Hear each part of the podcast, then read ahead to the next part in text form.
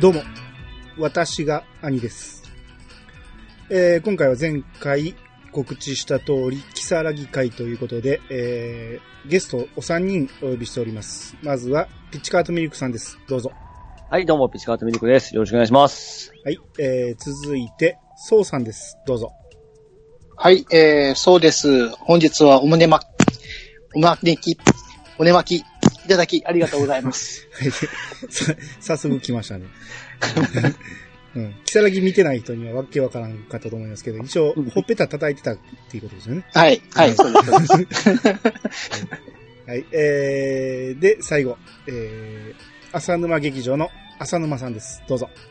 どうも、浅沼です。えー、こんなトレンディーな格好をしてきてすいません。浅沼です。よろしくお願いします。はい。もうみんなバンバン掘り込んできますけど、ピチさんあれでよかったですか？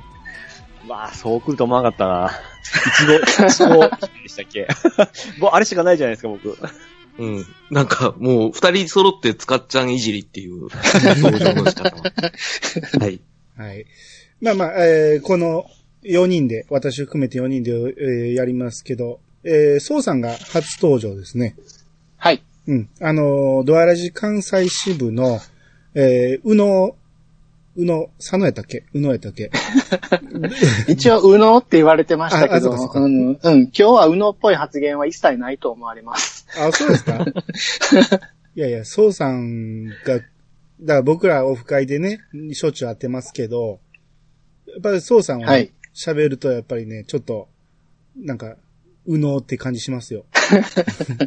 うのっていう感じが、うの。ね、うんあの、うの。はい。なんで、今日はちょっと期待してますんで、はい。はい、まあ一応いろいろと仕込んで準備はしておりますので、おーはい。はい。ありがとうございます。はい。えー、じゃあ、すえっ、とね、今日ちょっと長くなるかもしれんので、先に言っときますけど、えー、キサラギの、えー映画は、多分ね、今見直そうと思ったら、DVD レンタルか、えー、DVD を買うか、もしくはブルーレイを買うか、どっちかしかないと思うんですけど、うんうん。はい。うんえー見たことない人にとってはちょっとハードル高いかなと。いうとこですねがあるんで、えーできればね、借りてきてほしいんやけど、えーもうちょっとハードルが高くなりすぎると、聞く人がね、めちゃめちゃ減ってしまう可能性があるんで、なんで、今日はもう全部説明します。えーお、もう見なくてもわかるぐらい、えー全部、えー説明しますんで、最後におーってこう涙流すぐらいの 話になると思いますんで。踊りたくなるぐらいな感じですかね。そうそうそうそう。その辺は、大丈夫かいや、ピチさんのププレゼンがあれば大丈夫だと思うんで。うわっああー、そうっすよね。まあ、ハードル自分で上げてきますからね。ピチさんはね。しまった。うんなんで、えー、だから、あのー言うてもね、この素人のおっさんが喋る、たどたどしい喋りなんで、あのーほんまやったらやっぱり本物を見てね、そっから感動してから聞いてほしいんですけど、どうしても見る余裕がないっていう方はもうこのまま聞いてもらっていいと思いますんで、えーただ、もうネタバレ全開っていうことだけはごご了承いただきたいと、えーいうことで、えー、まあ、そんな感じで、今日はもう始めていきましょうか。おい。はい。それでは始めましょう。兄の、いやー、探しましたよ。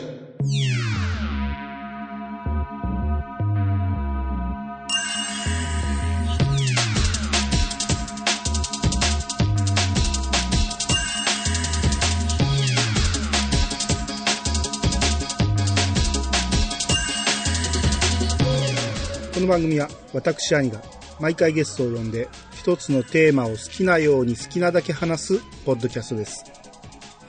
改めまして、どうもです。えー、改めまして皆さんよろしくお願いします。はい、よろしくお願いします。はい。よろしくお願いします。えっ、とね、いつも通り、まず、えー、ウィキペディアからちょっと簡単な説明したいと思うんですけど、えー、キサラギは2007年の日本映画。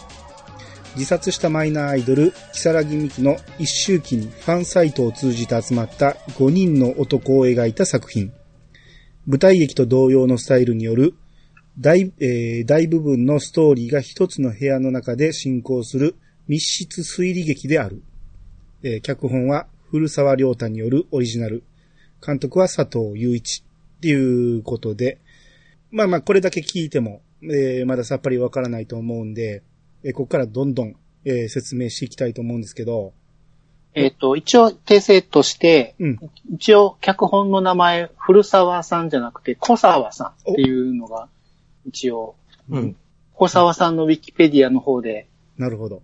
あの、読みがありますので、一応それだけ訂正として。あ、は、はいいありがとうございます。今日は、今日はこう、ガンガン間違えていこうと思いますんで、訂正をよろしくお願いします。はい。えー、じゃあ、ストーリーね、えー、喋っていきますけども、皆さんガンガンあの、入ってきてもらって結構ですんで、えーはい僕もね、あのー一通りメモりましたけど、えー抜けもあると思いますんで、えー皆さん協力してちょっと積み上げていきましょう。はーい。はい。はい。えーまずね、一人の男がね、あの、エエレベーターに乗ってビルのね、屋上に、えー向かいまして、で、屋上のね、まあ、独立した一室みたいなのがありまして、えーそこが舞台となるわけですね。うん。で、は中に入ると、永遠の清純派グラビラ、え はい、はい。はい永遠の清純派グラビアアイドル、木更木美希一周期追悼会。っていう、うん。まあ、えー、でかい、張り紙、張り紙？なんて言うんですかね、あれは。垂れ幕みたいな。垂れ幕みたいな。うんまあ、手作りのやつが、えー貼ってありまして、はい。で、それが、えー、ここの登場人物、家元が企画して、まあ、この、木更木美希のファンサイトの常連である、え4人を招待していると。うんえーここから始まるわけなんですけど、この家元が、えー小栗旬。お、ルパン三世でおなじみの。お馴染みかどうか知りませんけど。それをまず持ってくるか。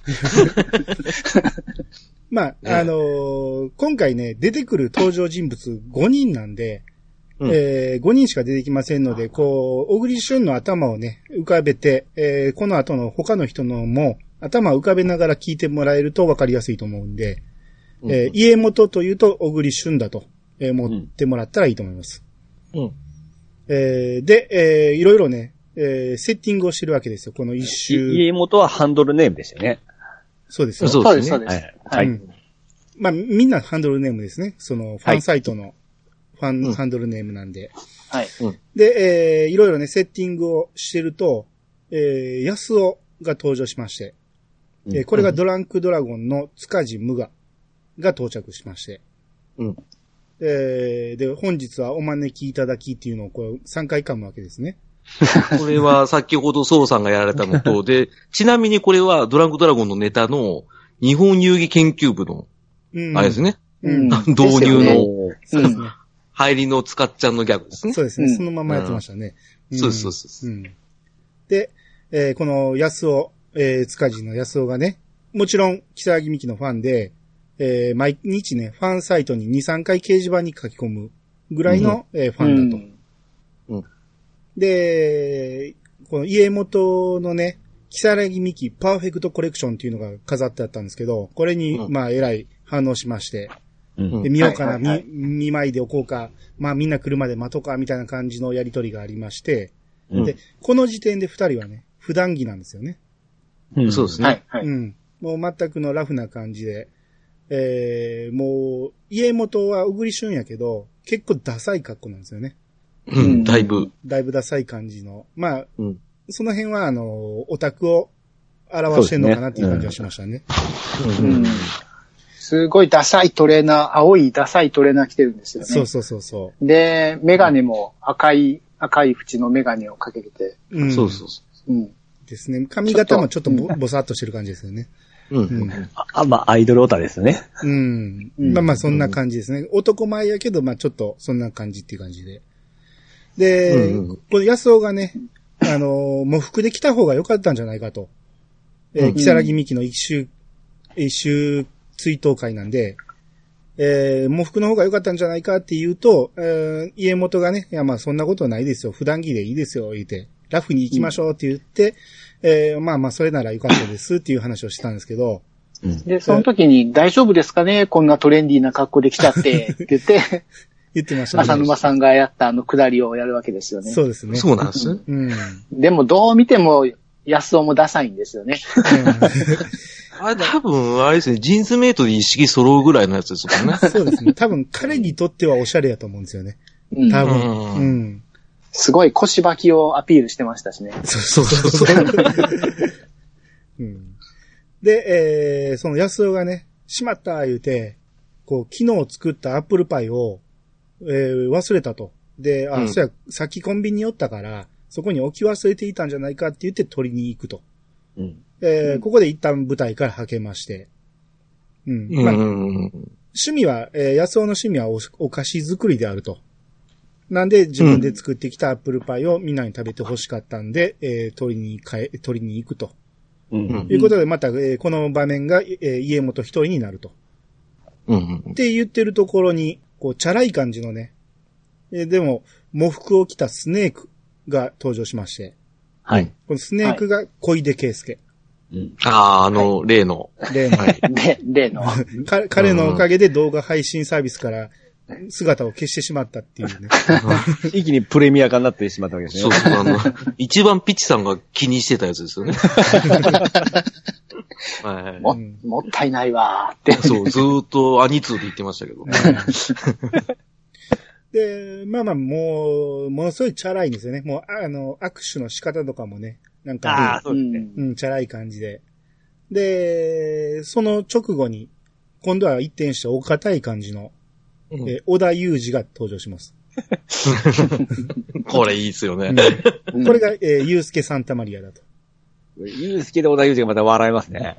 これはね、あの、踊るのやつですよね。これ狙ってますよね。そう完全にそうそう。狙ってますね。ですね。うんキャスティングの段階でまず、小田裕二役を祐介でやろうっていうのが決まって、早い段階で、うん祐介サンタマリアがキャスティングされたらしいですね。うんあしかも、その後あれですよね、小田裕二サイドに使っていいですかって聞きに行ったんですよね。そうそうそうあそ。そうですよね。うんまあまあ、だからこの辺はもう完全に狙いに行ってるっていう狙感じですね。ってますよね。うんああ、これよかった、本当に。うんうんで、この小田裕二も、えー、喪服で登場したと。うんうん。で、まあ、最初にね、この小田裕二って、あの、小田裕二が来る前は、小田裕二って本人かなみたいな感じをスネークと家元がしてるんですけど、いやいえや、そんなことないでしょう、言って。ほな、来たら、まあ、もちろん小田裕二じゃなかったんで、え。えー、もう、いきなり聞くんですよ。あの、小田裕二に憧れてるんですかっていう。いや、そんなことないですよ、と。えうんたたまたまハンドルネームを入れるときに、えーテレビに映ってたのが小田裕二だからっていうことで入れたらしくて、う。うんんもう全然、えー憧れとかはないと言ってるわけですね。はい。軽い気持ちでつけたら後悔しますよねって、こ そうそう。ああ。ありましたね。うん。我々でもありますよね。あの、ハンドルにぶつけるときに。ああ、まあね、それはありますわね。うん。ねうんそれちょっと共感っていうそうですね。ちょっと共感しましたね。う。うんん例えば？な 何で後悔した？そこ触れてくる。強いな昔の、そのうん、あるじゃないですか。まだ、ピチカートミルクって名乗ってない頃の、そのん、ここに至るまでの名前がね、うん、それが？何それ、ちょっと見バレしてしまうんで、ちょっとそれはすげえな。それがっていう。はいような。やあ、痛いんですね。はい。ちょっとちょ、っと黒歴史的なところがありますよね。はいまだ格好つけた、つけたがる時の名前ですよ。はいそうです。大体みんな横文字つけて失敗するんですから。ですね。そういうことですもんね。はい多分ね。うん。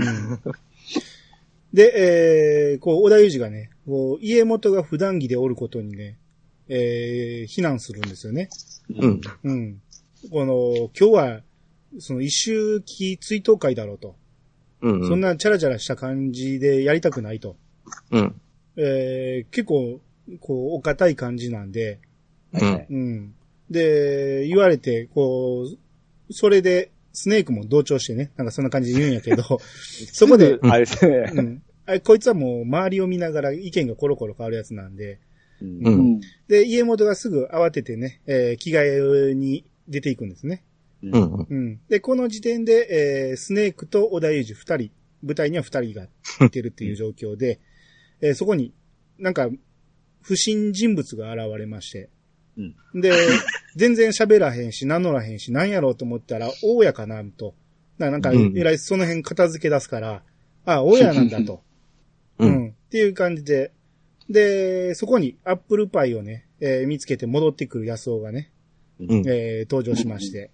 うん。だから、大家含めて今4人おるっていう状況ですね。ええうん。ううん。ん。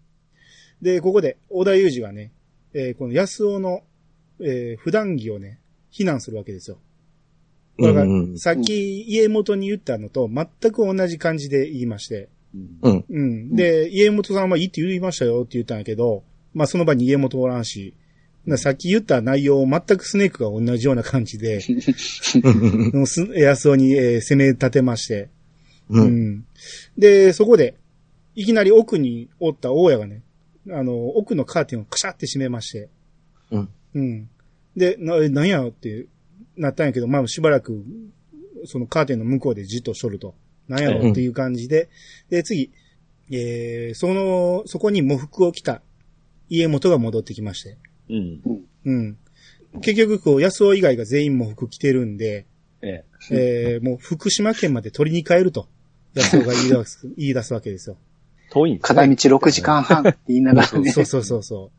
行って帰ってきたら終わってるっていう話で、もう仕方ないから、いいや、もう君だけは許すみたいな感じで、うん。で、まあ、しょぼーんとしながらも、えーおるわけですけど、うんえーそこで、小田裕二がね、こう、安尾のね、こう、アップルパイの匂いをね、嗅いでみるんですよね。うん。うん。ほな、匂い嗅いで、こう、しかめ面するんするんですよね。うん。うん。で、あれ、なんか、あの変な匂いすんのかなっていう感じで、まあ、とりあえずそれはまた元に戻して、うん。なら、えーそこでね、えーまだこの場に登場してないあと一人登場人物が、いちご娘っていうのがおるんですけど、うん。うんこの、まだ来てないんで、こう、どんな子やろうと。う。うんん。えー多分結構若い子で可愛い子が来るんじゃないかとスネークが 言ってまして、こうもうほんまピッチさんみたいなこと言ってるんですけど、うん。うん。で、ん？え何？よくあるね。ですね。まあまあ普通いちご娘でこう、書き込みも結構キャピキャピした感じだったんで、はい。うん、顔文字つけてましたし。今そうで。すね。はい。うんなんかもう、キサラギ、あの、ミキのことをお姉様って言ってて、憧れてるって言ってるような 書き込みが多かったんで、そうそうそうそう。完全女だっていうふうにみんな思ってたんですよね。そうですね。ううんん。うん。で、こう、主催の家、家元が、いちご娘はね、ちょっと来られるかどうかわからないと。うんえーっていうと、小田裕二の表情が曇るんですね。うん。うん。まあ、ややこしいけど、あの、ゆうすけさん対マリアですね。の表情が曇りまして。で、この、まあ、この時点でわかんないんですけど、えー言うてる間にこう、奥のね、カーテンが開きまして、うん。みんなビクッとするんやけど、出てきたらね、喪服を着てるわけですよ。うん。うん。で、さっき大家やと思ってた人が、実は、えーこの人がイチゴ娘だったと。うん。うん。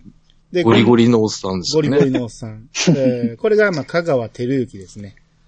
うんそうですね。あの、クリーピーでおなじみの、ああ、照之さんですね。はい。カマキリ先生でおなじみの。そうですね。ああうん。まあ、えーまあ、結果、ネカマだったということで、う。うんん。がっくりしましたね。うん。で、なんでお前がイチゴ娘なんだ言うて、こう、スネークが怒り出すんですけど、うんで、こう、お詫びにっていうことで、な、何のお詫びか知らんけど、あ 頭にカチューシャをつけるんですね。あれ面白かったな。もう、うんあの、あそこの演技がほんまに秀逸なんですよねあの、いちご娘ですって言って小首をかしげる感じが、そうそうそうそう。すごい上手くて。あの気持ち悪い笑顔ね。うんちょうど気持ち悪いですもんね。めちゃめちゃ悪かったですごい髭面ですしえね、え顔はねそうそう。うん。でも、ここまでの間で、あの、うんオフ会あるあるみたいなのが、うんあこそうう、全部詰め込まれてて、ううん。ん。あの、これ2007年公開じゃないですか。うんはいはいはい。なんですけど、もう僕この頃まだオフ会ってやったことなくて、うん。ああのあ、こんな感じなんやっていう感覚でしか見てなかったんですけど、公開当時は。今見たらもう、すごい、うわーっていう感じの演出がいっぱいで、ああ、そうですね。あの、うん。な初めて会った安尾に向かって、家元が、名前当てますっていうくだりとか、はいはいはいはい。3回ぐらい間違えるんですよね。うん、そうそうそうそう。んでも書き込みの内容からしてスネークではないなっていうことは家元も分かってるから。っていう、なんかこう、のが見えたりとか、うん。うんそういうところがすごい細かい描写がすごいいいんですよね。うん。うんうん。あ僕逆ですね。そっちの方経験してからこっち見たんで、うん。ああ。ああ、まあこの頃がこのことやってんだなっていう感じでしたね。ああ、そうですか。うん。まあですね、オフ会みたいなのは昔からよく行われてて、あの掲示板とかもすごい懐かしいデザインでしたよね。ああ、デザインすごいですよね。あったあったって感じですね。顔文字でわーいわーいってこう書いてあったりとかね。うどこのオフ会もこんな感じなんですね。うんうん。うん。ん。ですね。まあ、ようあんなロケーションの部屋見つけたなとは思いますけど。あれね、すごいですよね。うんぴったりですよね。ね、うんなんかビルの屋上かどっかの一室で、天国の木更木幹に一番近い場所でみたいな、そういうコンセプトで、うん。なんか、うん。誰かが言って、小田裕二がそこまで考えてなかったけど、みたいな、そういうことを言いましたっけね。はいはいはいはい。うん。なんで、えー、これでまあ、とりあえず全員が揃ったと。うん。う。うんん。えー、ここから、えー話が広がっていくわけなんですけど、うん。うん。えー、まず、まあ、追悼会が始まりまして、うん。えー、家元がまず挨拶で、えー、ミキちゃんのことなら、誰よりも詳しいと自負していると。うん。うん。まあまあ、で、自分のことはしがない公務員だと。う。うんん。っていうふうに紹介するわけですね。まあ、これが後々聞いてきますかうん。はい。ですね。うん、で、えー、あと、次に自己紹介するのが安尾なんですけど、ねもう自分だけ普段着なんで、あ異様に、異様に凹んでまして。だんだん下がりでしたね。うん第一声も、こんな姿で格好ですみませんっていうところから、うんうん今日は盛り上がりたいとと思いま思いす。ます。ずっとお通夜ですもんね。一人でね。はじめあんだけはっちゃけてたのにね。そうね。うんトレンディーでごめんごめんなさいみたいななんかすげえわかりますよね。うん。すごいわかりますね。ね一人だけ浮いてるんですもんね。ね、やらかしたこれ感がねで、。乗れ、乗れないんだって感じですよね。そうそうそう。うんで、次が、えー、雑貨屋で働いてるって、えー自己紹介するスネーク、スネーク、えー、スネークですね。はいうん。で、その次が、えー、一応娘にね、えー、順番的に、えー、紹介してもらおうと思ったらもう完全に下向いてて、振るなっていうオーラを、えー頭の先から出してまして、うん。で、一旦スルーして、えー次、小田裕二に話を振りまして、うん。で、こう、小田裕二がね、最初はね、こう、照れくさいからね、小田裕二って呼ばれるのが照れくさいんで、本名を言おうとするんですよね。うん。そうですね。うん。やけど、まあ、みんなに止められまして。うん。うん。これ、最初に言ってたら、うん展開変わったんちゃうかなと思うけど、まあ、ここで止められたことで、また後、後、うん。えー広がっていくんですけど、あうあ。うん。うん。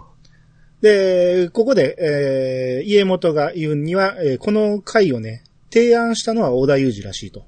う。うんん。う。うんん。みんなを集めてやったらどうかと、一周年記念、一周年じゃない、一周期をやったらどうかということで、うん。えー、で、こう、次、いちご娘、結局しゅ、えー自己紹介させようとしたら、うん。えーいちご娘ですって言って、他に何かって聞いたら、うん無無職ですって言って、無理っすって。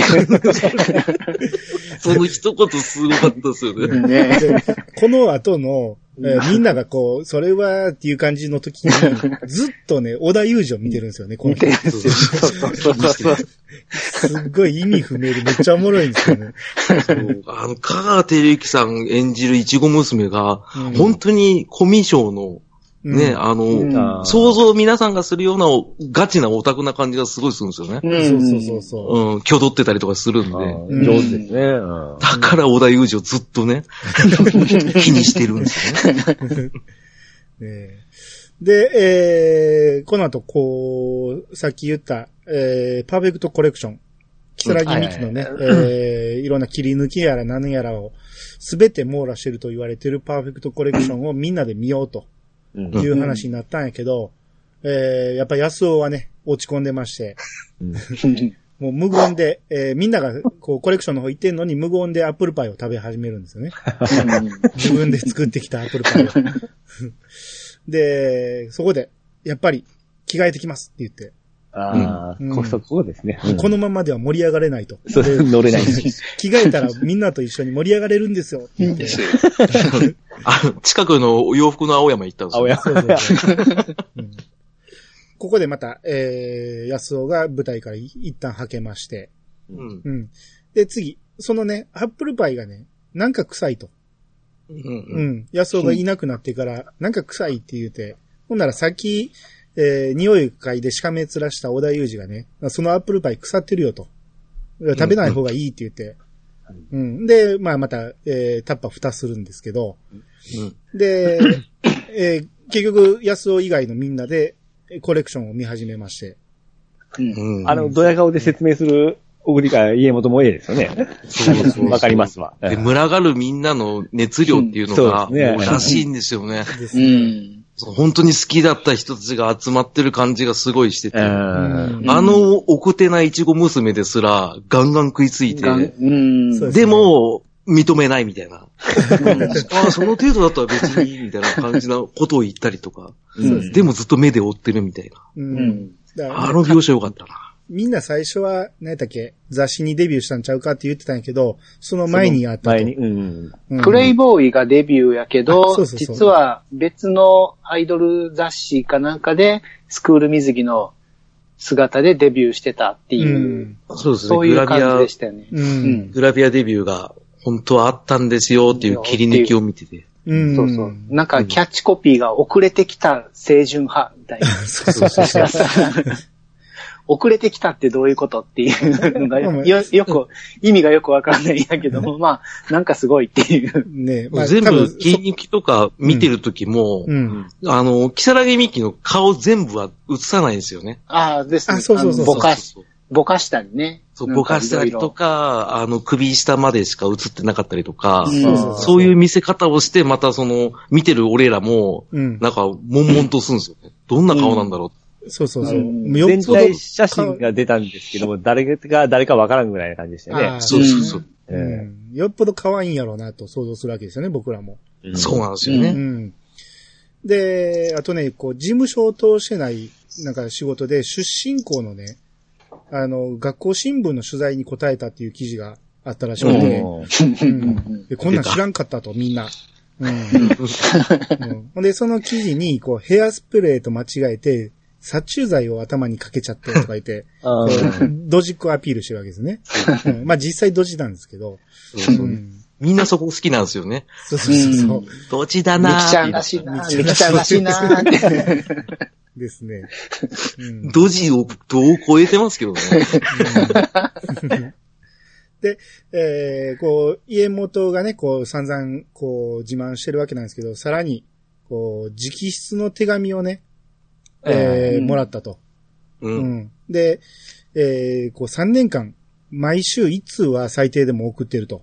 うん。で、その返事が届いたということで、えー、それがね、家元さんのお手紙を見ると、いつも頑張ろうって思るんです。ドジだ口がひどいです。うんで、ミキの命より大事な宝物です。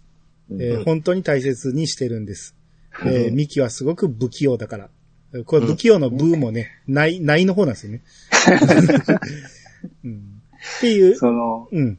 うん、その手紙を見た時の、こう、なんていうか、マネージャーが書いたものかもしれないって言って、こう、すごい否定されるんやけども、うん実物を見たら、誤字脱字が異常に多い代わりに、ひらがながやたらと多いみたいなそうそうそうそう感じで、みんな褒めてんのかけなしてんのかどっちがわからんっていううん。形で、なんか、あ、これは本物に違いないって言われる、この木更木美紀のね、天然っていうのが一番近いんですかね。そうですね。なんか、うん。ま、こう、マネージャーが書いたとか、マネージャーがチェックしてたら、この誤字脱字は絶対訂正されるはずやから、うん。うん、っていうことで、これは間違いなく本物だろうと。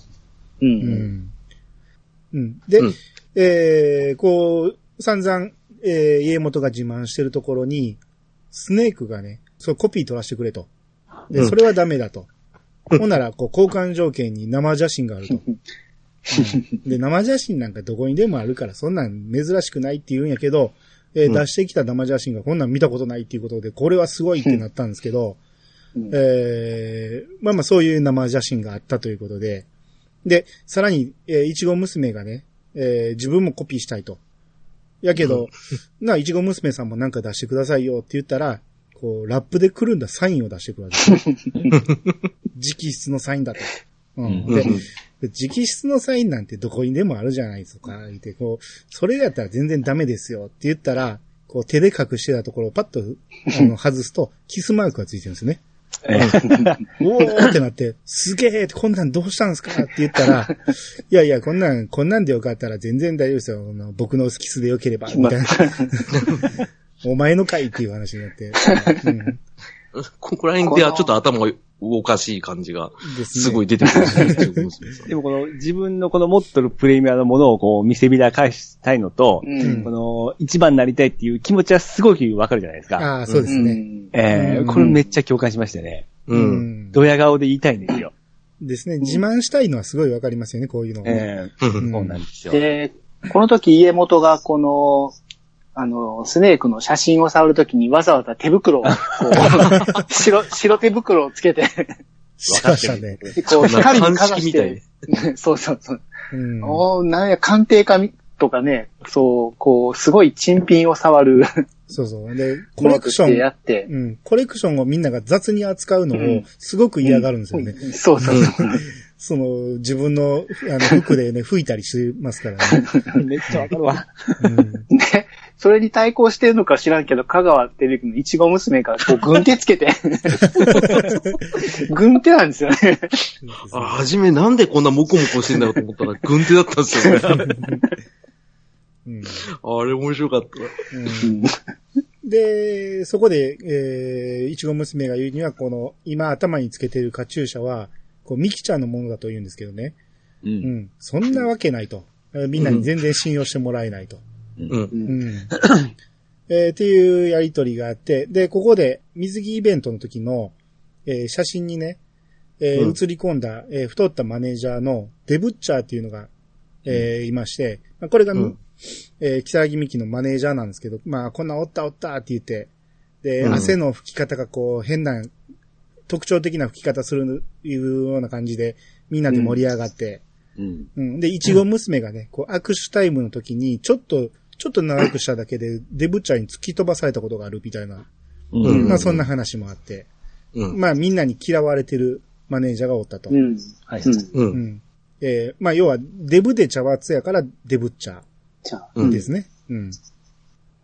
その頃、小田裕二がね、うん。皆さんは見てみたかったですか？ヘアヌード写真集って、いきなり放り込んでくるわけですよ。はいはい。うん。うん。で、ここでこう、家元とかね、あの、スネークに否定されて、そんなん、全然見たくないと。うん。うん。んこの、家元が言うには、こう、ミキちゃんの最大の魅力は目ですと。うんうんあのうん、パッチリ二重の目、えー脱ぐ必要なんかないですって、こう、きっぱり言い放つわけですよ。うん。うんだって、あれ、あれだけ怯えてたいちご娘さんですらうん、切れてましたからね。ああ、うんそうですね。うんうん。絶対にやっちゃダメだみたいな感じでそうそうそうすごいそうそうそこうそう。力を込めて言うんですよね。うん本気で切れてるんですよね。うん。これもすごいわかりますよね。うん？ピッチさん特にそうですよね。いや、僕はあの、前話したんですけど、あの、田村恵里子がお尻出した時に、うん。もうショックでショック。なんでこんな、えー今、こう上がっていくとこなのにお尻出すのっていうことで僕冷めた記憶がすごいあるんですよ。ねあの、レコード割っちゃいますもんね。それぐらいの、やっぱりあるんです。その、清純派がいきなりそういうことすると。なうんるファン僕たち心理ですねオタクはですね、ええそうそうもうこのドファンはやっぱり、もうイラつくんですよ、そういうところに。ううんん。そこが色濃く出てたっすよねう。ん。うんめっちゃこう共感しましたね。うん。で、そこでこう、いろいろ話してると、こう、小田裕二がね、なんで自殺なんかしたんでしょうねと。おお皆さんはどう思いますかと。ほんなら、うんみんなに止められて、もう今日はそんな話をしたいんじゃないと。もう自殺の真相なんて突き止めたって、もう何の意味もないから、やめようとうん。うん。言ったところで、小田裕二が自殺じゃないとしたらと。うん。もうここで一気に、この場面は変わってないのに雰囲気がガラッと変わるんですよね。うん。うん、うん雨降ってくるし、そうそうそう。うん。うん。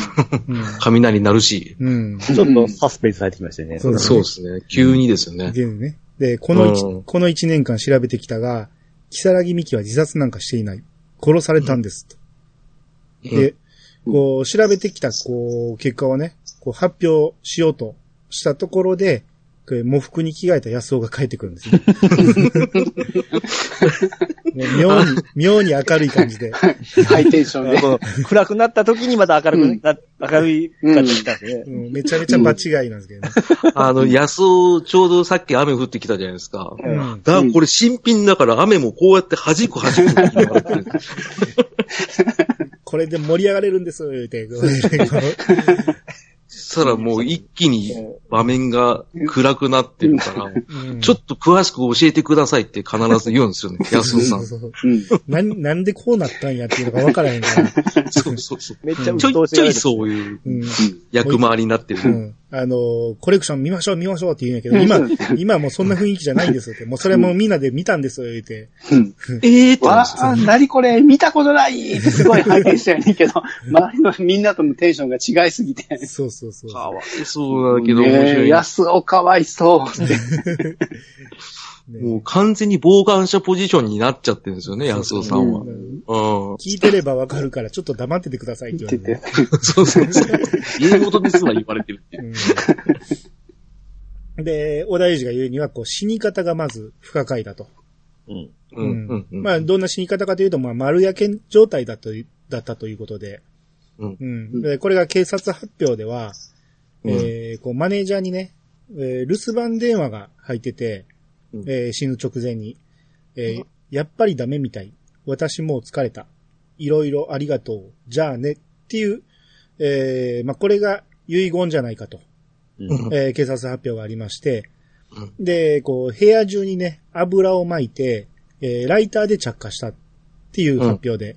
で、まあ結局死因が一酸化炭素中毒及び全身火傷で死亡したと。うん。うん。っていう、えーこれがまあ、ふ不可解な場面、あの、ことがないかということで、決定的なことを言うのが、皆さんはご存知ないでしょう。木更木美希が悪質なストーカー被害に遭っていたことを。うん。うん。うんう。ん。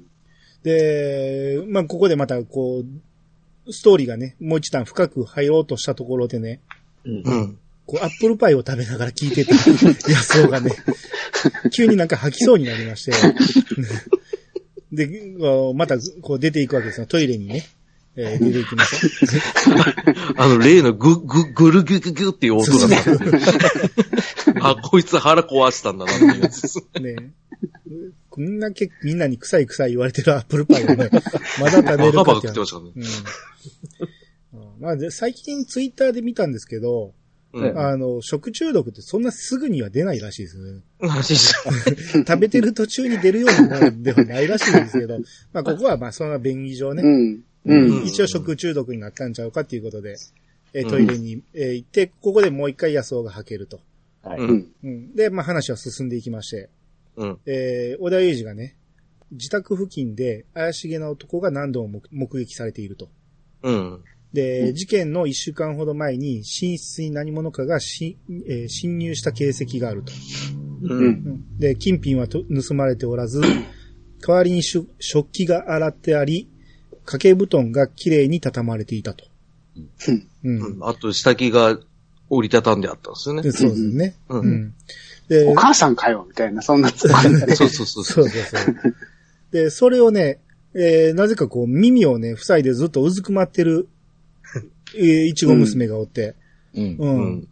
まあまあ、ただ単に聞きたくないんやなっていう、まあこういう話に、うん。うん、もう触れたくないんやろうなっていう感じでこう耳をね、もうずっと塞いでると。うん。う。うんん。で、小田裕二の話はまだ続きまして、えー消防隊の話では、事件当日も窓が開いていたと。うん。で隣の部屋の住人は、えー男の声が聞こえた気がするという証言もありまして。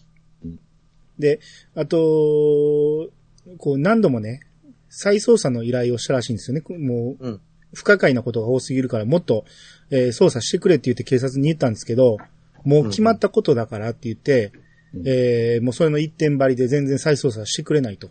うん。で、警察は会社じゃないはずなのに、なんで正しいことをしようとしないんだ 急にこう、く口調が変わってこう熱が入るんですけど、で、そこで、なりきってますね。うん、スネークが、やっぱあの人に憧れてるでしょって言ってそれで、もうまああの、今のは偶然ですよと言って、もうまだ認めないわけですよね。うん、で、家元がね、その情報はどこから仕入れたんやと。うん。うんうん一ファンにしては詳しすぎると。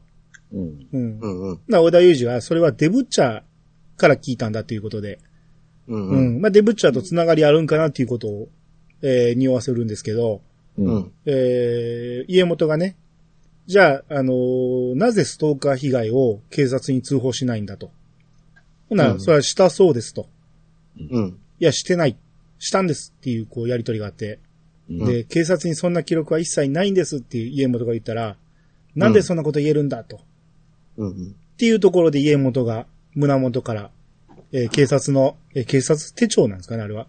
警そうですね。うん。を取り出して、警察のあのマークを見せるわけですね。うん。うん。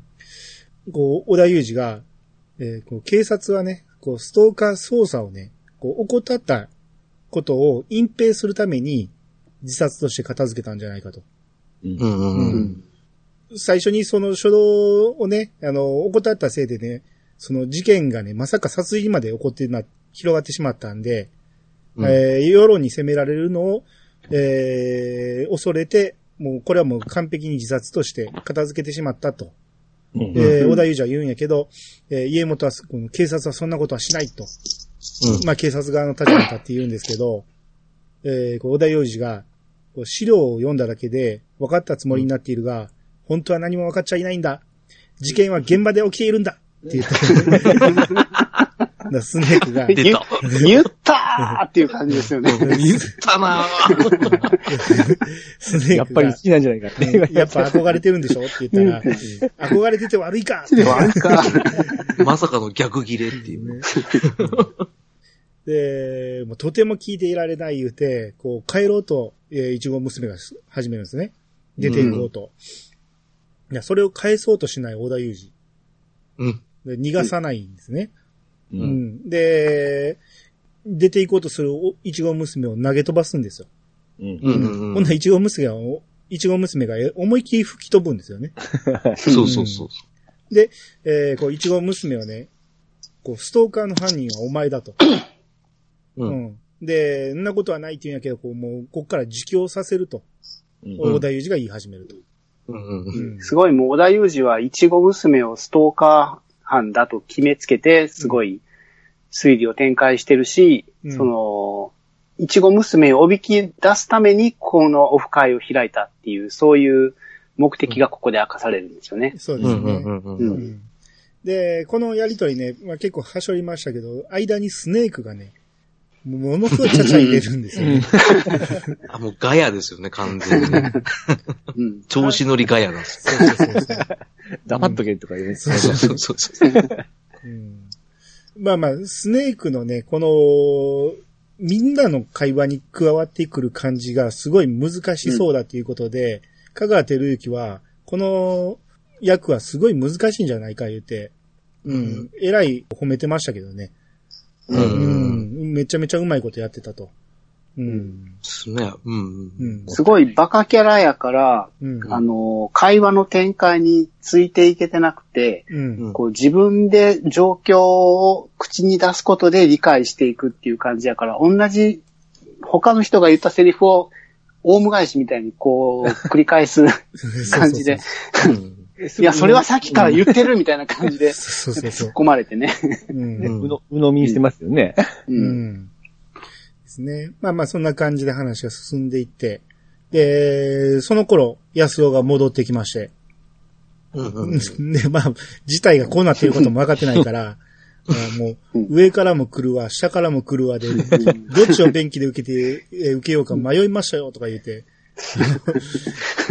そういうテンションで入ってくるんやけど、こう状況が激変してまして、うん、もう、そこでね、こうもうストーカーとか警察とか隠蔽とかいう話がいっぱい出てきてて、えーもう、どういうことですか？説明してくださいって言ったところでまた、えーお腹を ぐるぐる鳴り出してまたトイレに向かうと。えーで、こっから、えー、いちご娘のね、どう怪しいかっていうのを、えーあー探偵小田裕二が説明していくわけですよ。で、こう、いちご娘の書き込みがね、こう、私はアロマキャンドルにハマってます。うんミキちゃんの影響かしらとか言って、こう、キャピキャピ書いてるんですけど、うんこのことをなぜ知ってたのかと。うん。う。うんん。で、こう、家元はね、すべての記事を完璧にチェックしてるから、えーそんな記事はどこにも出てないっていうことを知ってるんですよ。うん。うん。だから、これがいちご娘を知ってるのはおかしいっていうことで、うん。で、さらにいちご娘の書き込みで、こう、ミキちゃんの影響で、北キツネのラッキーチャッピーのぬいぐるみを集めてます、と。うん。うん。うん。っていうことも、えー書いてたんですけど、えーそれは、こう、いちご娘がね、彼女の家に忍び込んで、それを実際に見たから知ってるんじゃないかと。うん。う。うんん。で、その、その情報もどこのメディアにも出てないんですよね。そうそうそうそう。ううんん。じゃあ、なぜそれを小田裕二は知ってんのかって言ったら、まあ、それもデブッチャーの証言だと。マネージャーの証言だと。うん。で、えーその、デブッチャーが言うには、金目のものは取られてないけど、カチューシャがなくなってたと。ほんなら家元が聞いたことあ、るぞ。うん。ミキちゃんのって言いましたよねって言ってない。言いましたよね。このこの辺の間もめちゃめちゃうまいんですけど、いいですねうん。声のトーンとかもすごいいいですよね。そうそうそう。うん。で、小田裕二が、こう、もしかしたら、彼女の指紋のひ一つや二つ残ってるかもって言った瞬間に、いちご娘が、その、うんカチューシャをね、シャツで 拭き取り始めました。うんで、その行動が何よりの証拠だと。うん。うんうん。えー、ということで、もう、警察は、あのーもう今更多分動いてくれへんから、自分が今ここで裁くって言って、小田裕二がナイフを取り出すんですね。うん。ううんん。あ、そうかそうかそうか。うんで、追い回しまして、もう本気で殺すつもりなのか、えー追い回してるんですけど、こうこれをスノ、えースネークとお家元が二人して止めまして、うん。で、家元がこう責任持って、えー警察の再捜査をするから、えーとりあえずこの場は収めてくれっていう感じでナイフを取り上げまして、うん。で、その場は一旦収まるんですけど、一応娘がね、えー自分で言うには、自分はストーカーじゃないと。うんうん。家の前から毎日見見守ってただけだと。うん それをストーカーって言うんだよ、みたいなこと 言ってたけど、あの、事件の一週間前に、こう、窓をね、えー開けっぱなしで出かけてたから、もう閉めてあげなければと。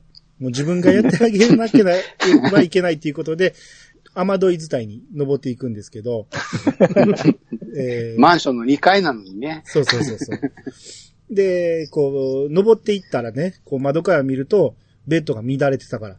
うんうん、それ畳んで、畳んであげるでしょうと。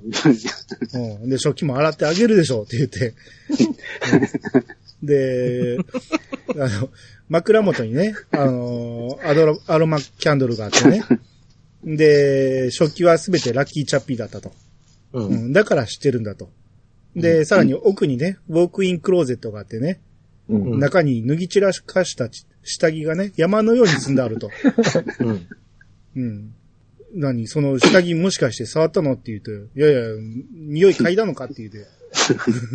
いやいや、そんな、そんな、まあ、いい匂いだったけどって言って、嗅いだのか？ー言うてくる。っていう。もうなんかこの、この時の小栗旬と、あうんの、小出、えっと、家元とうん。スネークがもう完全に、ミキちゃんの家ってどんな感じだったの？っていう。ストーカー犯を問い詰めるっていうよりかは、こう、ミキちゃんの家を知ってる人に証言を聞く人っていうただのオタクだったんですよね。そうそうそう。うん。いや興味津々なんですね。そうそうあアイドル歌やったら、そこは絶対気になりますよ。たとえ犯罪者でも、ちょっと興味津々で聞いてしまいますよ、それは。うんめっちゃわかります。そうかな。普通攻めると思うけどな。いや、あれはわかるよ。ああ、うまいな、思いましたよ。あの、ピチさんちょいちょいね、あの、危険思想が混ざってます。そっち寄りなんですよね、ピッチさん。うん、そっち寄りなんですね。うまいな、思いながら。やられたなって感じ。うんまあ、ストーカー経験ありますからね、ピッチさんはね。あ、そうですもんね。言ってましたもんね。あの、大丈夫ですよ。中学生の時だったからってわけわかんない言い訳してます。だからちょっとすごいわかるんですね、この、守るとかですね。僕も見守ってたんで。ちょ、ここで広がるかね。うんちょっとは否定しろよ。あ、でも、ここの回想シーンがすごい秀逸だなと思ったのは、うん。その、香川照之さんがその2階のね、まあそのいちご娘が2階の方に侵入するところも全部その静止画と、うんあとはなんていうんですかね、実写なんですけど、うんなんか、絵本かわかんないですけど、なんか動き方もなんかね、実写でやってるアニメーションっていうか、みたいなね、うんうん、そういうような描写してて、すごいいいなと思ったんですよね。うん完全にこう、回想シーンと、あの、現実のシーンをこう、描き描き分けてる感じですよね。そうですね、区別がしっかりしてるんで、うん。ミステリー入ってるんですけど、ちょっとねコメディで攻めてます。うん。確そうかに。ですね、うん。そこは良かったなと思ったんですようね。ん。うん。で、さっきね、小田栄二がこう、ま、ナイフ持って暴れてたっていうのもあって、なんか熱くなったんか、小田栄二が汗を拭いてるんですけど、うんまあ結構なんか特徴的な汗の拭き方をしてるわけですよ。う。うんん。うんうん。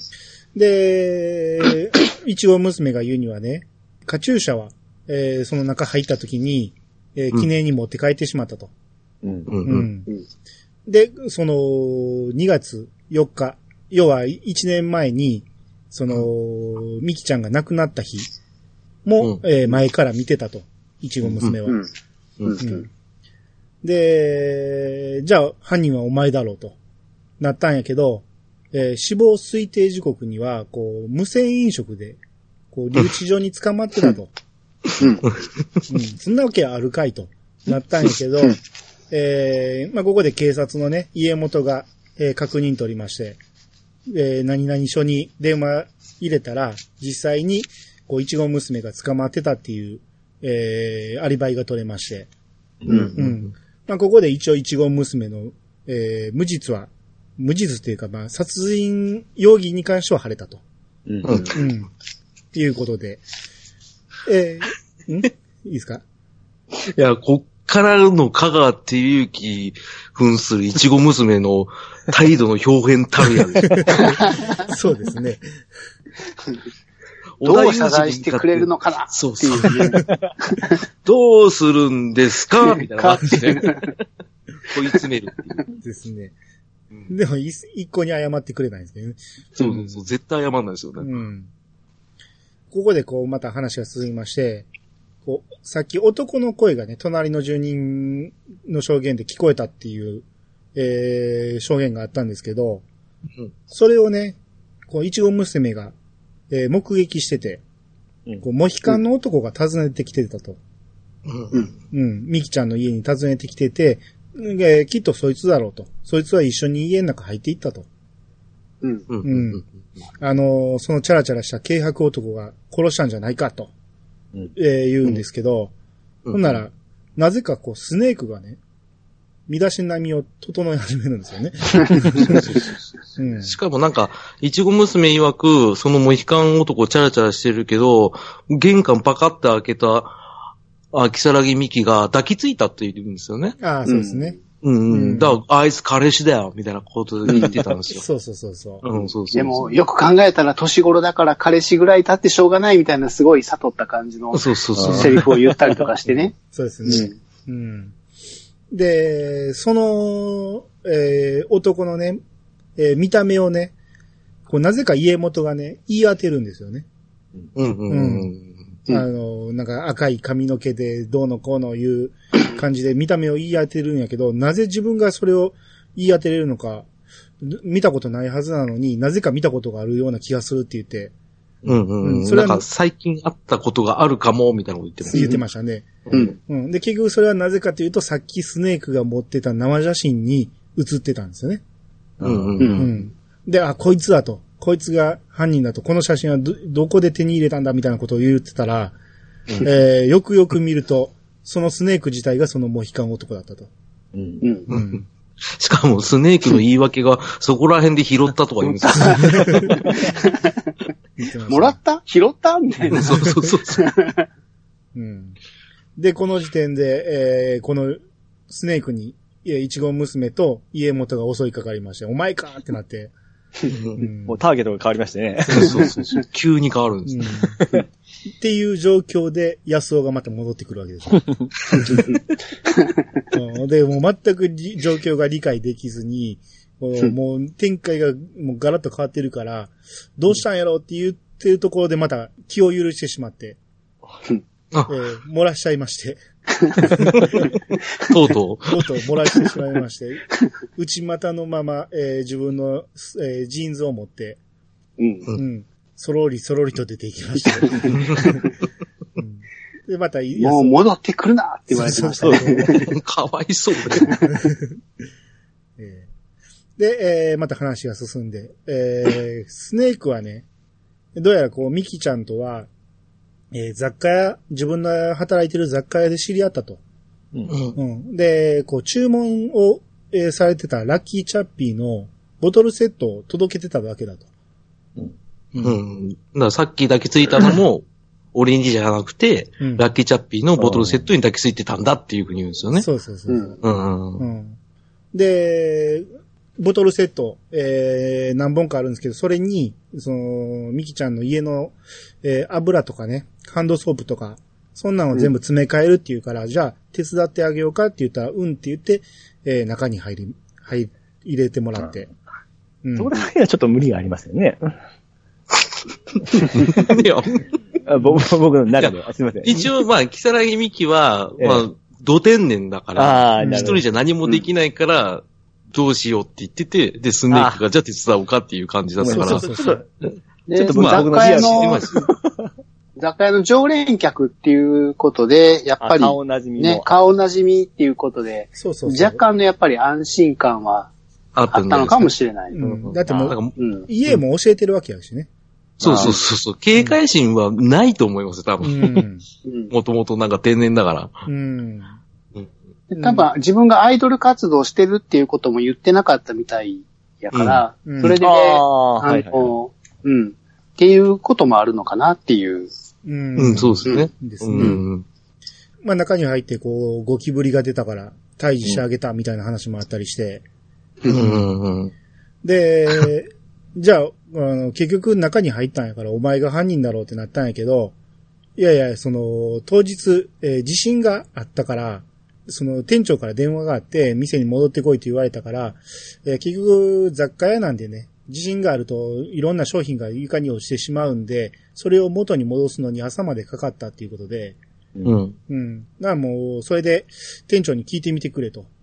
うん。で、まあまあ、聞くまでもないやろうということで、まあとりあえずアリバイがあるっていうことで、うんえーまあスネークも外れたわけなんですけど、それに対して切れるイチゴ娘ですよね。俺の時はあんだけ疑ったのになんでこいつの時は確認の電話しないんだよ、つって。すげえ切れるっていう。聞いてましたね。まさにそうなんですけどね。うん あの、部屋の中のない、えー、様子も聞かれたりしませんでしたっけ？どんな部屋だったかっていうのは、スネークはなかったでしたっけ？いや、えなんかー、うん。こっからね、あのーえー、そうそう。あ、そうか。聞かれたんかな？いや、聞かれてはないと思うな。聞かれてないんですね。うん。あの、まあ、招き入れられて、おあの、なんか、お茶をもらったっていう話してて、うんうん。で、スネークがミキちゃんとどんな見話したのってすごいなんか、家元がすごい食いついて。そうそうそう。うん、軽く告ったけど速攻振られたみたいな。そうそうそう。告ったの？ってなって。うん、で、振られたのバーカ。言って、振バーカられたんだバーカ、バーカ。ここから辺で徐々に徐々に家元のキャラがまた変わってきますから。そう。うん、壊れてきましたよねそ。うそう。だんだん、あの、すごいいじけるキャラになりつつある。そうですね。もう、いちご娘もスネークも大好きなミキちゃんの家に入っていると。そう。そううんっていうことで、こう、羨ましすぎたあまりにもいじけてしまうと。うんそうそうそう。で、なんかすごいすすけた笑いをね。へへへへみたいな。でしたんで。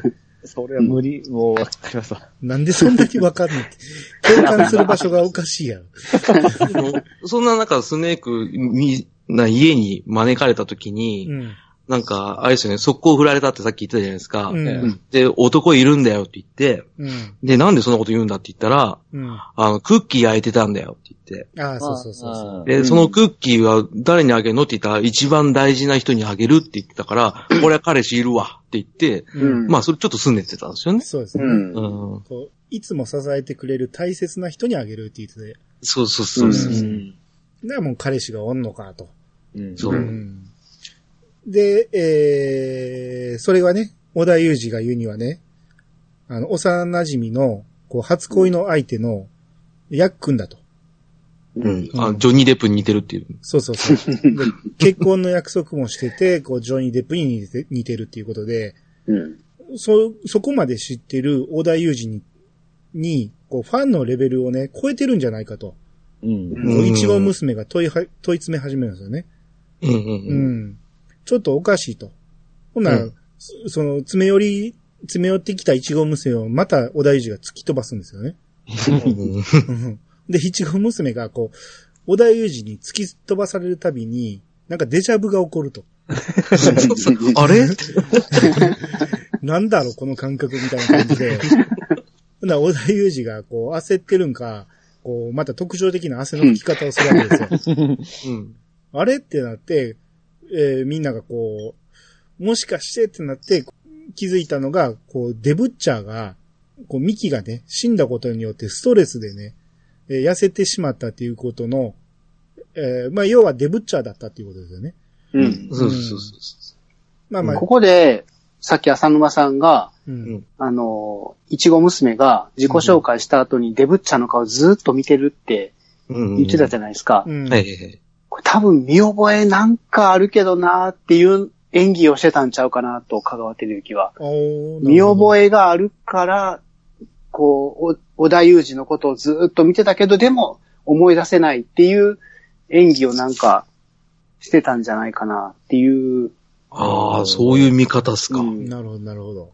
あああ、ちょっと見直さんとわからないとこですね。うん。あ。でもずっと今日撮ってるからわかんないですよ。まあまあ確かにね、あのーもうよう考えたらおかしいんですけどね、あの一連の行動はね。うん。全部おかしいんですけど。うん。はじめ、その、いちご娘が来ないって言って、小田裕二の顔が曇ったって兄さんが説明されてましたけど、うん。うん。まあ、これも結局その、いちご娘一番怪しんでたから、なんで来ないんだっていうところで、小田裕二はう、ん。ね、顔を曇らせてたりとかっていうのが、うんだんだんここら辺で分かってくるんですよね。そうですね。そうそうそうそうそう、うん伏線をどんどんどんどん回収していくから、うんまあ、ここからどんどん楽しくなってくるんですよね。そうです、そうです。そうですね。うんうんうんう。うんん。いや、いちご娘がね、時、あの、握手会で突き飛ばされたっていうのも、ここで回収されるわけですよね。そうそう、うんデジャブ。もう三人揃って、デブッチャーだーっていう。そうそうそうですね。まあ、ここでね、えー小田裕二にしても、スネークにしても、えーいちご娘にしても、この、かなり、うん。あの、ミキちゃんに近い存在というか、関係があると。ううんん。うんうんここでもうまた一層落ち込んで、あの、3人で盛り上がったところにすごい落ち込んでいくんですよね。で、もう完全に安尾ポジションになるんですよ。で妹が。な何が木更木ミキ愛好家家元だ。そうそうそうそう。一番のファンだな。何が僕はミキちゃんのことに関することなら誰よりも詳しいですだ。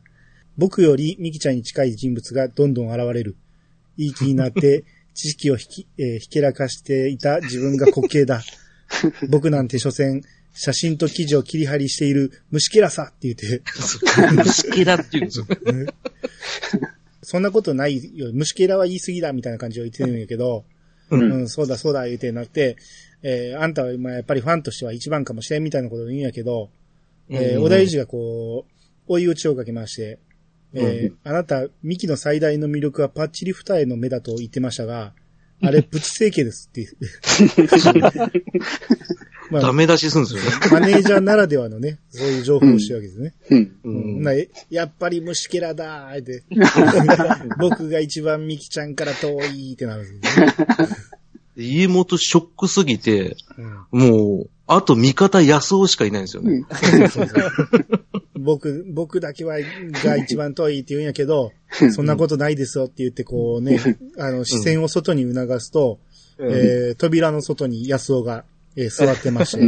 うんうんあのジーンズ履いたね。うんで急に親近感を持った家元が迎えに行くんだよね。えうんうんうんうん。いつからいたんですか？言って、まあまあまあ入ってくださいよ、みたいな感じで。もう仲間仲間みたいな感じになってる。ちょっと前まで戻ってくるなって言ってたのにそうそうそうそう。そう安尾さんって、あなただけですよ、僕の味方は、みたいな感じで。そうそう何やってたんですか？あの猫なで声。うんそうそう。えまあこれからですよね。そうそう。まあ、ヤックンのね、下りあたりからいたらしいんですけど、ううんん。まあずっと聞いてたけど、もう入るに入れなかったと。うんうん。そうですで、ね。うん。で、そこでね、安尾がね、こう、小田さん、真犯人なんていないんです。警察の言う通り自殺だったんですから、って言い始めて、うんで、スネークがそれ聞いて、なんか急に中心に入ってきたぞ、言うて。う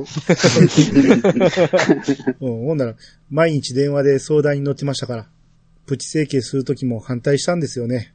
それなのに、ミキッペのやつって言い出して。ほんで、その様子を聞いて、や家元が焦り始めて、やめて、やめてよって言う。で、そこでや、すごい安尾が、やっくんですって言って、ですね。あの、冷めた顔。あの、あのつかっちゃんの顔、秀逸でしたよね。あうんの、どうも、やっくんです。言うんですけど。うん。カメラワーク最高ですよね。最高でしたね。こうでしたね。うんもう、家元、うぎゃ いやいやあれはよかった。まあ、要は、安尾が初恋の相手の幼馴染で、えー、まあ、彼氏じゃないかっていう話ですよね。うん。そうですね。一番初めの小田裕二が、恋人がいるって言った時に、名前、あだ名がやっくんだっていうことを言ってて、うん。で、安尾さんは、あれ、ハンドルネームだけど本名なんですよね。あ、そうそうそうそう。あそうそうそうそう。で、安尾でやっくんで、繋がっちゃうんですよね。そうそうそうそう。うん。で、その証拠に、幼馴染の証拠にって言いながら、こう、小さい時に一緒にお風呂に入った写真を持ってるあっていう。あ、そうそうそうそう。もうその時にはもう家元後ろの方で呆然としてるんですよ。本当だ、二重だって、一重だみたいな感じ。うん。しかもフルヌードだ言うてね。そうそうそう。そりゃそうだろうってなるけど。うんで、小田裕二がね、どこがジョニー・デップなんだって言って、なんだら、ミキッペが言うには、後ろ斜め45度が似ているらしいですって言って。ほんなら、あの、スネークとね、イチゴ娘が後ろに回るんですけど、うん、スネークがわからないって言って。ないって。で、イチゴ娘が、そもそもジョニー・デップをこの角度で見たことがないって。ここら辺も同天然エピソードですけどね。最高ですよね。もううん。ちょっとミステリアスな中にこの笑いをうまいこと入れてましたね。ですね。うん。ねうまいですよね、これ。どん。どん。どん。どん。身身元がわ割れてくると、うん。謎だった部分がどん。どん。浮き彫りになってって、うん。でうん。集めた人たち全員が、木更木美希と何らかしらの関係にいると。う。うんん。家元以外は。そうですね。っていう土台が仕上がったんですよね、これでねそう。ですね。まあこれ順番もこうちゃんと流れていくんで、なんとなくこう、うん流れが分かってきますね。んそうですよ。ね。うん。最初情報量ですごいマウント取ってた、うん。あの、家元が、今度は一番最高差にこう、ドーンって突き落とされるっていう。うん。東急で言うと一番下になっちゃうんですよ。ですね。うん明らかに一番下におったはずの安尾が、急に一番上に上がそうってくるそうそうそう。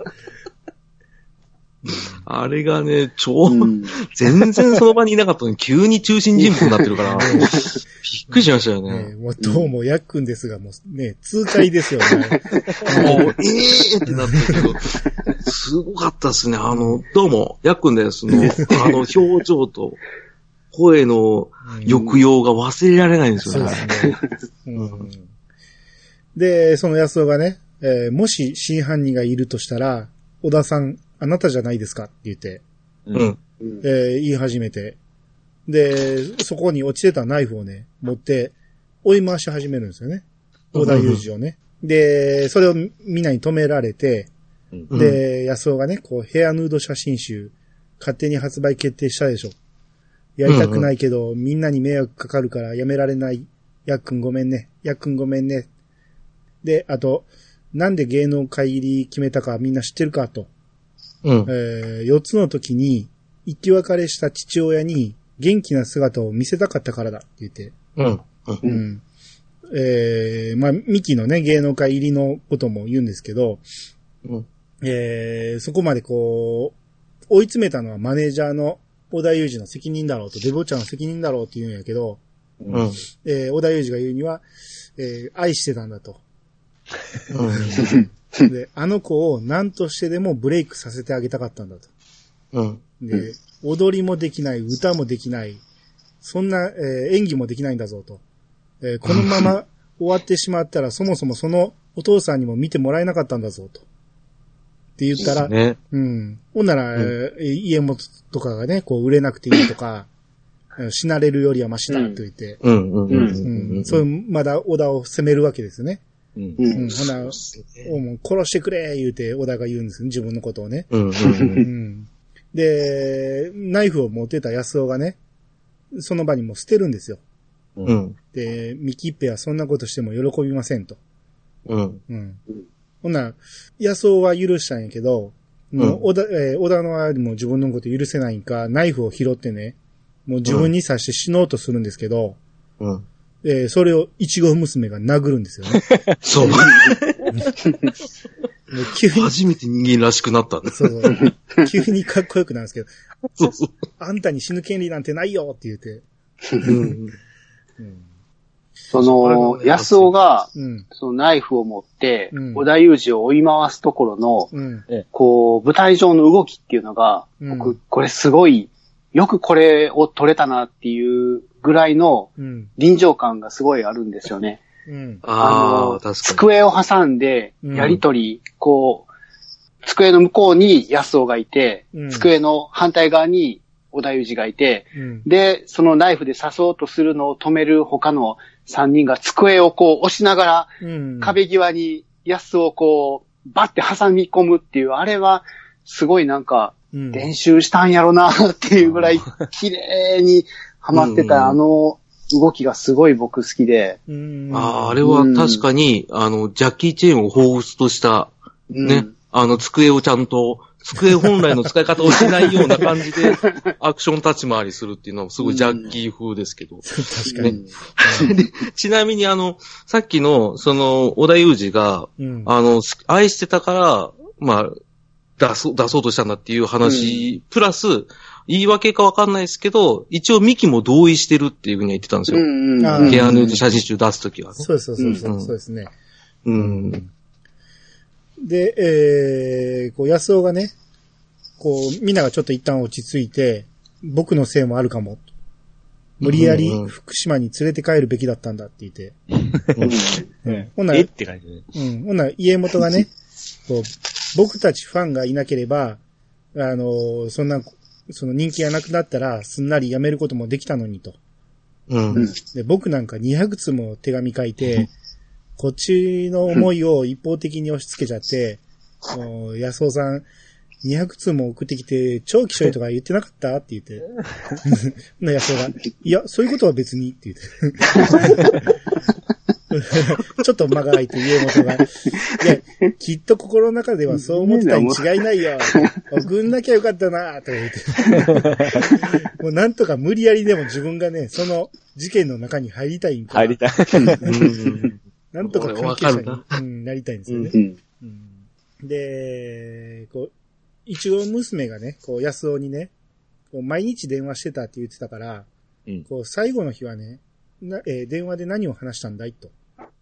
えーうんうんうん聞いたら安尾がね、えーあの日は、ミキッペの家にゴキブリが出ちゃってって、うん。あそういえばスネーク殺したんじゃないのかというみんなに言われたら、えースネークが、いや、本当は殺せなかったんだと。で、うん実はこう、んゴキブリがすげえ苦手でよ、と。結局全く殺さなかったのに、まあ、しょうもない嘘をついてたわけですね。うんちょいちょいスネークしょうもない嘘つきますよね。そうそうそうそう。うん。ミキ、ミキちゃんの彼氏だって言ってみたりとか。ああ、そうそうそうそう。友達って言っても友達でもないしね。単なる客と店員だからね。ちょっといいですか？うん。ちょっと一瞬いいですか？あ、はい、あの、一瞬抜けていいですか？あ、はいはい。すいません。ちょっと皆さんすいません。あの、犬に、犬が水なくて死にそうなんで、ちょっと待ってください。あ待ってます、待ってます。ちょっと待ってくださいね。はいはい。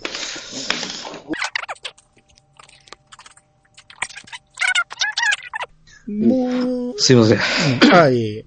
申し訳ないです。あの、ラッキーチャッピーのボトルで何入ってるかわかんなくてすいません。なるほど。はい。はいはい。えー、で、その、ゴキブリがね、えー、出て、ミキッペがね、えらい、こう、苦労してると。うん、で、こう、殺虫殺虫剤はないのかいって聞いたら、こううん空っぽだったと。うん。だから家元がね、こう、ヘアスプレーと間違えて使ったち、使っちゃったからじゃないですかって言って。一本使い切ったんかいってね。そうそうそうそう。で、みんなが、ああ、それだ、それだってなって。うん。えー、安尾が、それで、あの、うんママレモンをかけたら殺せるかもしれんということで、うん。うん。で、えー、いちご娘がね、こう言っておくが、ミキちゃんちのはママレモンじゃなくてファミリーピュアだった。どうでもいい情報なんですけど。真顔で。ちゃんとね、いちご娘の回想シーンもちゃんとファミリーピュアなんですよね。そうそうそう。うん、で、こう、ママレモンをね、安尾が進めたんやけど、えーその後どうなったかっていうと、こう、キャッチ本がかかってきて、うんえーこう、その後かけ直すって言ったんやけど、えーうんその後どうなったかはわからないと。うん結局かけ直してこなかったんですもんね。うで、いいところでそんなキャッチ本なんか誰や言って言ったら、小田裕二が私ですと。そうえーもうだいぶ凹んだ小田裕二が。そうそう。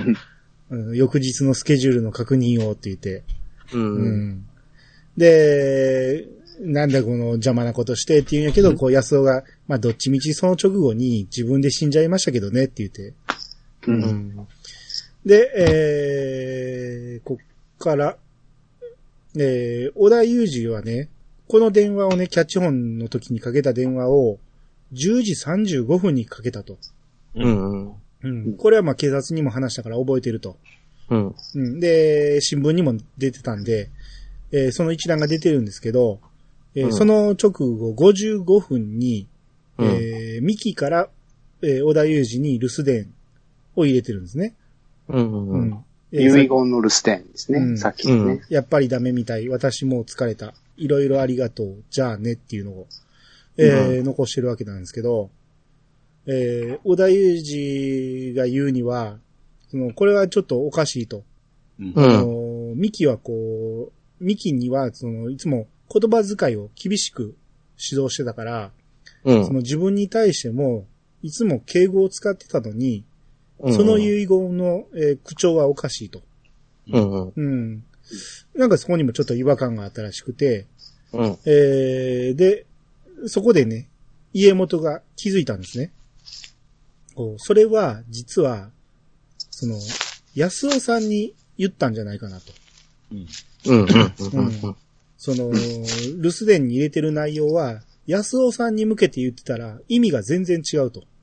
うん。うん。うん。うん。要は、えー、もう疲れたっていうのは、ゴキブリ退治に疲れたと。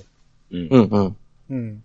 えー、いろいろありがとうっていうのは安尾に言ってて、じゃあねっていうのもただ単に、えー、もう寝るっていう意味で言ってるのかなっていう、電話を切るっていう意味で、じゃあねって言ってるだけで、うん。うん。これは自殺の対する遺言じゃないんじゃないかって、こう、家元が気づくんですよね。うん。うん。うん。で、実際、こう、部屋中にママレモンを巻いても火はつかないやろうと。うん。うんまあ、まあ、ここでも、いちご娘はファミリーピュアだったっていう。そう、そういうこと言うんです。うん。で、安尾がね、あの、いや、えー、ママレモンを巻いたつもりやけど、間違えてサラダ油を巻いてしまったのかもしれないと。うん。うん。うん。だから、小田裕二が、入れ物が違うから、間違えるわけないやろうと。うんいくらドジでもそんなわけがないって言うんやけど、うん。家元がスネークに、詰め替えたって言いましたよね、と。ラッキーチャッピーのボトルに。うん。うん。なら、ああ、詰め替えた、詰め替えた。けど、その、そっくりだったんじゃないかって言ったら、いや、全然違うと。うん。ああ、そっか、ほんなら間違えるわけないかっていう。そうそう、その、蓋が全然ちゃうと。蓋ラッキーチャッピーの仕草が違うって言って、いや、そんほぼ一緒やないかい。ねえねえか。うん実際のボトルのキャップだけしか違わなくて、そのキャップ見ても、俺らですら全く同じだって思うやつ。そうそうそうそう。見比べてもね、わからへんぐらいのそっくりなんで。うん、で、なあ、間違えたんじゃないかと。なけど、小田裕二が、いや、ほんじゃ、火はなんでついたんやと。ほんで、そこで、うーんってなって、えー、いちご娘が、アロマキャンドルって言って、う。うんん。うん。あ、それかって言って、な、なんかの表紙でってなって、みんながちょっとしばらく考えて、何の表紙かなって思ったらスネークがここで、地震って言って、うん。うんそそれだってなったんですね。うんうん。う。ここまでの展開のスピード感がすごいいいですよね。なんか、うん小気味がいい感じで、全部パッパッパって点と点が線で繋がれていく感じが。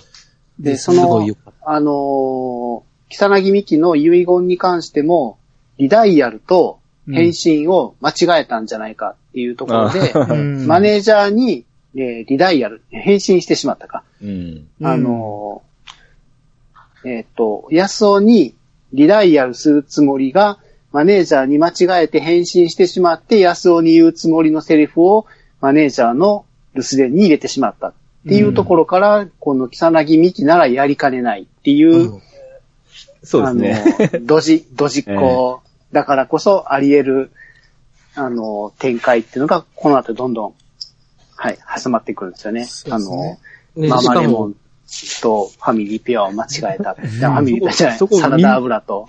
みんな納得するんですよね。そうそうそうそう。うんドジだもんな、あの一言で終わって。そうそう。だから、そんな間違いはしょっちゅうだとかね。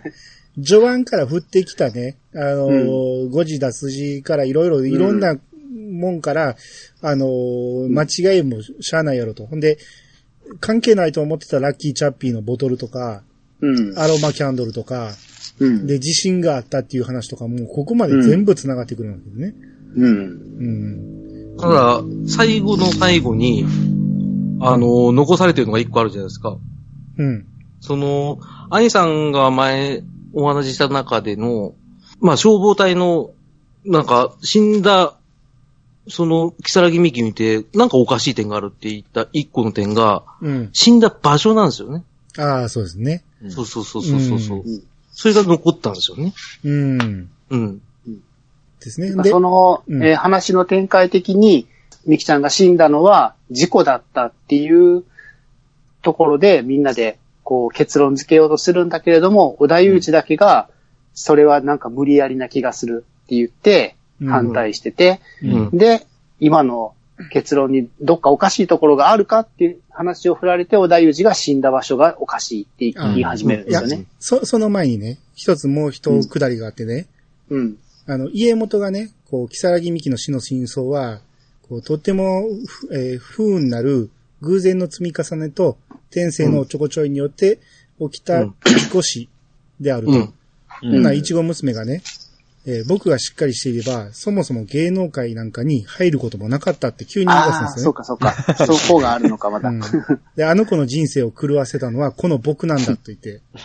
で、何かって言ったら、まあ結局このいちご娘が、その、木更木美希の父親だったんですよね。うん。これ、ただ、あれなんですよね、うんこの設定ってうん。映画版だけなんですよね。ああ、なんからしいですね。そうそうそうそう。うん。要は、香川照之さんがキャスティングされたっていうところで、うん。年齢差を見たときに、うんあ、これ親子設定いけるじゃんっていうような脚本家の、うん。あの、うん古沢さんでしたっけ？あ、小沢さん。あ、小沢さんでしたっけ？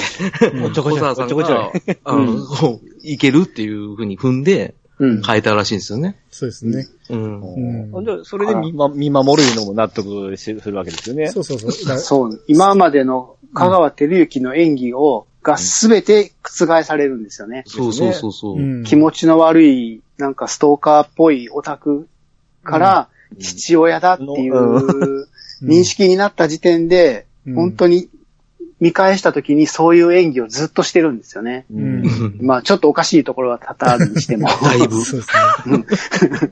まあ、ストーカーじゃなくて、本当に見守ってたわけかと。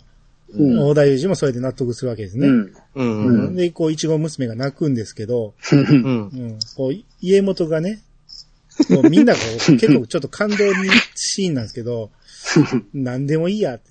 う んはい、はい、お父さん、お父さんねって。そう、この時の、うんあの、小栗旬、めっちゃ小栗旬ですよ。どうせいいんだってなるんですよ。ボーカーみたいな。っていうか、ここにいるの僕以外全員身内じゃん。いいじゃん。そう。ミキちゃんの純然たるファンって、この世界に僕だけしかいないんじゃん。とか言う ふてくされ方が小栗旬なんですよね。これよかったんだよ。うんで、こう、スネークがこう、フォロー入れようとして、まあ、あれだ、今回の件は、みんなに責任があるということだ、あって言って、そうです、僕だけ関わってません、って言って、ね